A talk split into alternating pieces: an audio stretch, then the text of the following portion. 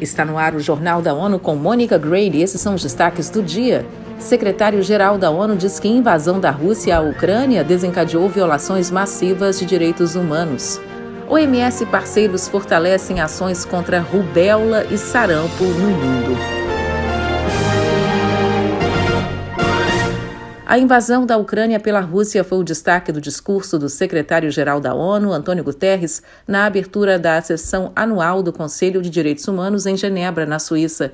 Eleutério Guevani tem os detalhes. A reunião que marca o 75º aniversário da adoção da Declaração Universal dos Direitos Humanos acontece em formato híbrido até 4 de abril.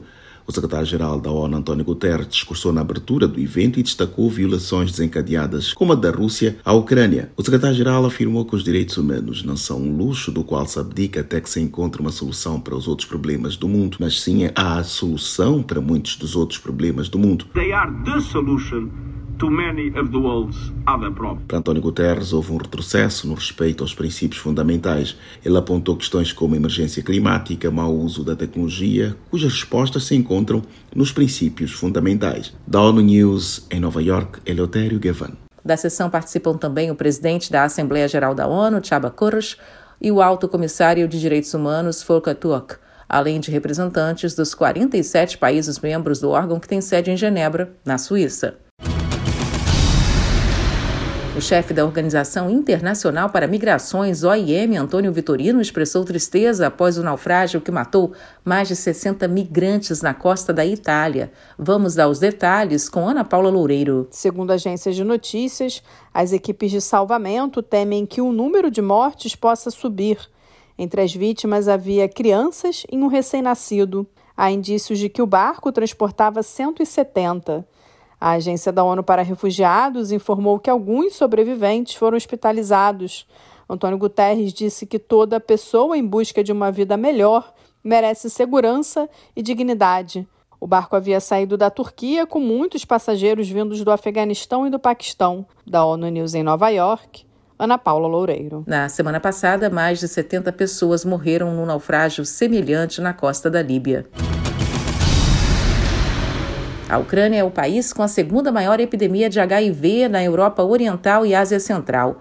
Em momento de guerra, o tratamento contra o vírus chega a cerca de 62% dos 240 mil soropositivos, graças a ações apoiadas pela sociedade civil.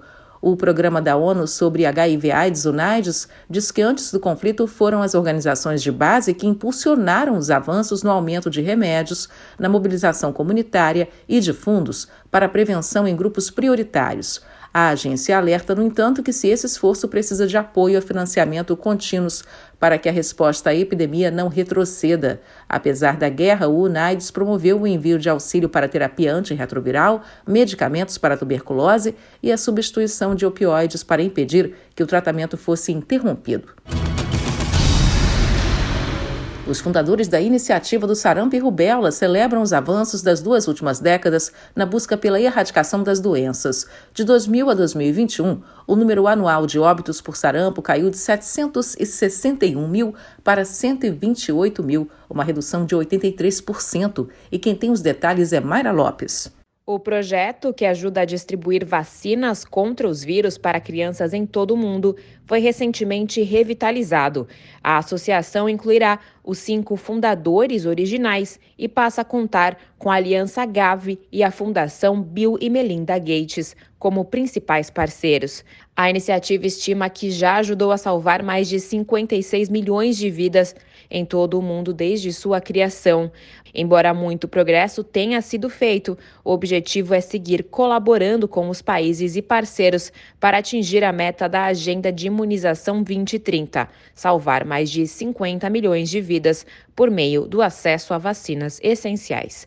Da ONU News em Nova York, Mara Lopes. Para o Unicef, a reconstrução pós-Covid tem que contar com o compromisso de construir sistemas de saúde mais fortes, garantindo que todas as crianças tenham acesso às imunizações de rotina.